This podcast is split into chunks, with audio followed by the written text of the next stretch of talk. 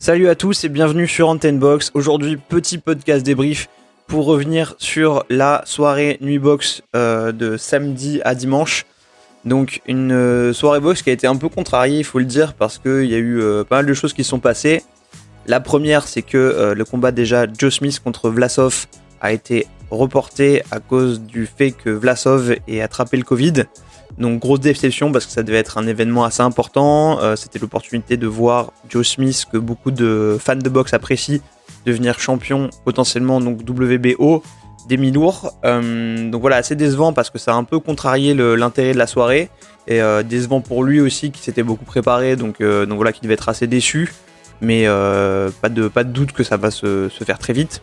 L'autre point, c'est Joseph Diaz contre euh, Rakimov. Donc ça, euh, assez décevant aussi parce que Joseph Diaz a raté la pesée, donc il n'a pas réussi à passer en dessous des 59 kilos qui, euh, ben, normalement, sont réglementaires pour pouvoir combattre au super plume. Donc il était au-dessus, ce qui fait qu'il a immédiatement perdu son titre IBF, qui pouvait être gagné par Rakimov en cas de victoire pendant le combat, mais de toute façon, Diaz ne pouvait plus gagner. Donc ça cassait un peu l'intérêt du combat. Euh, donc voilà, déjà euh, deux points noirs un peu dans cette soirée qui ont euh, ben, diminué forcément l'intérêt. En plus, comme par hasard, c'est les deux combats sur lesquels j'avais fait un podcast. Donc, donc voilà, mais il y a eu d'autres éléments assez intéressants dans cette soirée. Le premier point, je voulais en parler, donc c'est ce qui s'est passé entre Josh Warrington et Mauricio Lara. Donc ça, j'avoue, j'ai pas, j'en ai pas parlé en podcast parce que je pensais pas que ce serait un combat hyper intéressant dans le sens où euh, de mon point de vue, ça allait être un combat de reprise pour Warrington, parce que, on le rappelle, euh, Josh Warrington a laissé vacant son titre IBF, parce qu'il trouvait que c'était trop compliqué de négocier par rapport euh, à ses opposants mandatory, et il disait qu'il voulait que des gros combats, donc il avait visé Kan Xu, Gary Russell Jr. et Emmanuel Navarrete. Donc ce combat-là contre Mauricio Lara, à la base, c'était pas censé être un combat dangereux pour lui, c'était censé être un combat de reprise. Peu de gens connaissaient euh, bien Mauricio Lara. J'avoue que je le connaissais pas du tout. J'avais un peu regardé sur YouTube euh, des, choses, mais il y avait que une ou deux vidéos, donc c'était dur de faire un avis. Et euh, ben choc énorme parce que déjà Warrington c'est quand même une, grosse figure hein, dans la boxe. C'est un, champion très reconnu chez les plumes. Il est il est il est très très fort euh, et, voilà, il a vraiment une vraie aura euh, autour de lui. Et euh, ben, il s'est fait déjà descendre dans le, quatrième, donc il se prend un gros coup, un gros crochet gauche de la part de Lara. On a vu que tout le début du combat, il était un peu mal à l'aise, Warrington, je trouve. il avait du mal à, mettre sa boxe en place.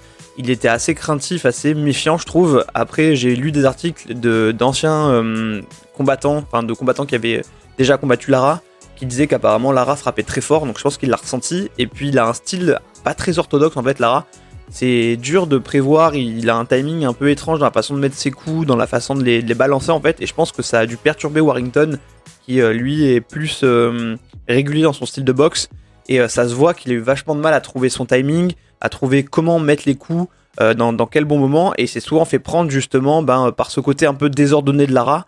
Donc il tombe dans le quatrième, là il se relève Déjà, l'arbitre, c'est bizarre qu'il ait laissé continuer parce que vraiment, il tenait plus du tout sur ses jambes, donc il réussit à résister jusqu'à la fin. Mais, euh, on voyait qu'il était en galère. Et euh, ben, il perd dans le 9 round, donc pareil, là, il se prend euh, plusieurs crochets, enfin, plusieurs coups en tout cas. Il finit par un crochet un peu sur une impulsion où il tombe. Chaos très impressionnant. L'erreur, je pense, de Warrington, ça a été de vouloir quand même continuer à aller un peu à la bagarre contre Lara alors qu'il a dû sentir qu'il frappait fort il a pris des risques, il a boxé de très près et il a pris beaucoup de coups. Je pense que c'est aussi et surtout une grosse leçon pour euh, Eddie Hearn qui doit euh, se demander s'il va pas arrêter de faire combattre euh, ses champions contre des, Mexicains inconnus parce que ça se finit quand même assez mal en général. donc il y a eu l'exemple Joshua contre Ruiz et maintenant on a l'exemple Warrington contre Lara. Après j'ai beaucoup aimé l'attitude de Lara qui a vachement salué le, le champion Warrington, donc euh, qui, euh, qui, était euh, hyper fair play, hyper, hyper humble, je trouve. Donc, donc ça, c'est des images qu'on aime bien. Warrington, j'espère qu'il va bien se remettre de, ce chaos parce que c'est dur, ça fait mal, surtout contre un mec qu'on n'attendait pas, un combat de reprise. Il avait de grosses ambitions. Il avait laissé son titre vacant justement pour pouvoir aller au bout de ses ambitions. Donc je pense que ça doit lui faire mal. donc voilà, j'espère qu'il va bien s'en remettre. Et en tout cas, ben, bravo à Lara parce que vraiment voilà, c'est aussi pour ça qu'on aime la boxe, pour les surprises, pour les, émotions. Et, euh, et, ce soir, on en a eu. Enfin, ce soir-là, en tout cas. ensuite, dans la soirée qui a suivi, donc sur Dazone pour le combat Diaz Rakimov, on a déjà pu voir Bektemir Melikuziev, donc l'espoir un peu montant chez les mi-lourds, qui devait combattre Kovalev avant que Kovalev soit pris pour dopage.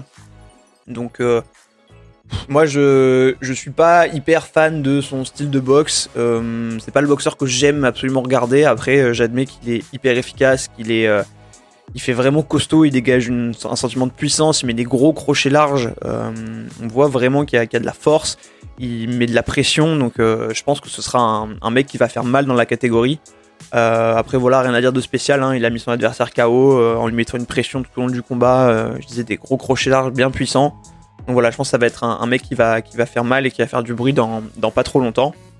Ensuite, un autre combat, alors là, j'ai pas adoré le combat, mais j'ai adoré un des deux boxeurs, donc Castagno contre Texera. Franchement, Castagno, je pense que c'est un des mecs les plus sous-cotés qu'on voit parce que qu'est-ce qu'il est fort.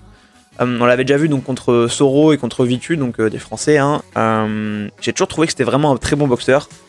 Mais là, enfin, il avait une façon de mettre la pression, de distribuer des coups, de se coller, de bien gérer le timing et, vraiment d'étouffer Texera. C'était impressionnant. Je pense qu'il a gagné quasiment tous les rounds. et vraiment, voilà, il, frappe, il frappe fort. Euh, il se colle, il a un bon rythme, une bonne vitesse, il est déterminé et vraiment, moi j'ai adoré ce, combattant-là. En plus, contre Texera, on voyait qu'il galérait parce qu'il venait se coller à lui avec ses grands bras. Texera, il n'avait pas s'en sortir. On voyait qu'à la fin, Texera, il courait un peu en arrière, euh, à reculons pour éviter Castagno qui venait toujours le recoller. Donc euh, vraiment, bonne, bonne intelligence de ring de Castagno qui a, qui a démoli Texera, je trouve. Et, et voilà, je trouve que c'est vraiment un boxeur sous-côté. J'espère du coup maintenant que vu qu'il a gagné cette ceinture WBO, ben on va avoir ce combat unification contre Jermel Charlot qui a les autres ceintures. Choix payant pour le coup, on parlait de Warrington qui a laissé vacant son titre IBF pour euh, pouvoir aller vers d'autres combats. Là, Castagno, il a laissé son titre WBA régulier vacant justement pour faire le combat euh, contre Texera et pouvoir viser plus haut. Ben, choix payant du coup, hein, puisqu'il a abandonné un titre pour en gagner un autre qui va lui offrir d'autres opportunités. Euh, puisque ben, Charlot est champion super, lui en WBA, donc ça peut créer les conditions pour qu'on ait cet affrontement. Euh, ensuite, donc Diaz Rakimov, donc main event de la soirée, euh, donc un peu contrarié à cause du fait que, que, Diaz n'ait pas réussi à faire le poids. Ici, bon ben du coup forcément l'intérêt était un peu moindre. Après voilà, Diaz, je continue à le dire, moi j'aime beaucoup ce boxeur, je trouve qu'il a vraiment une très belle boxe, il est, il est malin, il est vif, il voit bien toutes les ouvertures, c'est un vrai poison je pense à boxer. On voit qu'il a mis d'ailleurs Rakimov en vraie difficulté parce que euh, Rakimov, donc c'est un boxeur qui avance normalement, qui met lui la pression. Et là, ce que j'ai adoré dans l'attitude de Diaz, c'est que vraiment, dès que Rakimov commençait à le faire, il envoyait un gros jab à la tête ou au corps et il disait genre euh, non mon pote tu vas pas avancer en fait c'est moi qui vais dicter quand ça va se passer et voilà je trouvais qu'il avait une super bonne gestion du truc euh, voilà c'est vraiment un super boxeur il manque encore un peu de punch je le disais on sentait que ses coups ils avaient quand même pas mal d'impact là mais euh, je pense que Rakimov, c'est un solide. Après, Diaz, il a bien commencé, fort. Euh, tout le milieu du combat, je trouve qu'il a un peu laissé Rakimov quand même. Et à la fin, il est revenu très très fort. Moi, je vois quand même Diaz gagnant. Après, le nul a été donné. Euh, c'est pas non plus illogique, surtout que ben Diaz faisait pas le poids, donc, donc ça aurait été pas normal qu'il gagne quand même. je trouve que Rakimov méritait pas forcément non plus de le gagner. Donc ça me semble la décision la moins injuste en tout cas. Mais voilà, je suis assez déçu aussi des, excuses de Diaz sur euh, le poids, où il disait, voilà, par rapport à sa santé, euh, il voulait pas la mettre en jeu, etc. On peut comprendre les arguments, j'ai pas d'avis formel. Après, euh, pour moi, ben, quand t'es pro et que tu revendiques pendant toute la semaine les combats que tu veux, à savoir Gervonta Davis, Oscar Valdez, je sais plus qui t'a dit Jamel Herring, je crois, ben, si c'est ta catégorie de poids, tu dois faire le poids en fait. Et les autres boxeurs en face de toi et tous les autres boxeurs qui avaient dans la soirée ont réussi à faire le poids. Donc c'est un peu une faute pro de ton côté de pas avoir réussi à le faire. Donc voilà, j'étais assez déçu et, euh, et surtout être déçu de, des excuses s'est trouvé. Après, c'est sûr que les conditions sont pas optimales pour les boxeurs aujourd'hui. C'est très difficile d'avoir accès à de bonnes infrastructures pour, euh, pour réussir à gérer cette partie-là qui, euh, qui coûte hein, aux boxeurs. Après, j'enlève pas ça, c'est vrai que c'est douloureux, mais la boxe, c'est un boulot douloureux. En fait, euh, tu te bats sur un ring, tu as des contraintes qui sont physiques, tu mets en jeu ta santé quand tu fais de la boxe. Donc voilà, cet argument, je le trouve euh, un peu facile, entre guillemets, même si bien sûr c'est beaucoup plus dur pour eux et, euh, ça, il faut l'avoir en tête, hein, bien sûr. Mais, voilà, assez déçu de, ça. J'espère qu'il va être plus sérieux pour ses prochains combats, à voir s'il doit monter, mais je le vois quand même plus dans cette catégorie-là. Mais voilà, j'espère que c'était un, une petite erreur et que, et que on, le reprendra pas sur ce, genre de choses. Ensuite, il y a eu la soirée euh, de Top Rank. Donc ça, je vous avoue, j'ai pas trop regardé. Euh, moi, c'était vraiment le combat Smith contre Vlasov qui me, qui me, qui me faisait kiffer. J'ai regardé Jared Anderson, donc qui a mis KO son, adversaire au sixième round. Donc pareil, Anderson vraiment euh, solide, costaud chez les poids lourds, gros espoir. Il a vraiment de la puissance, il fait mal. donc voilà, à suivre aussi pour la suite. Richard Comé, euh, j'ai regardé un peu le lendemain donc sur YouTube euh, le replay, parce que j'avoue qu'après je suis allé me coucher, j'étais mort. Euh, et voilà, Comé, ben, content de son retour, il met KO son adversaire, je crois, dans le 9 round. non, le 6 qu'est-ce que je dis C'est Warrington, pardon, le, dans le 6 round. performance maîtrisée, pareil, donc on a retrouvé un peu le Comé qu'on connaissait, je trouve. à voir les prochaines opportunités qu'il pourra avoir. Euh, mais euh, c'est de bonne augure pour lui. Il a, il a fait tomber d'ailleurs plusieurs fois son adversaire euh, avant de le mettre KO. Hein. Donc voilà, bonne performance et bon match de reprise pour lui. En tout cas, ça s'est mieux passé pour sa reprise à lui que, pour celle de Warrington.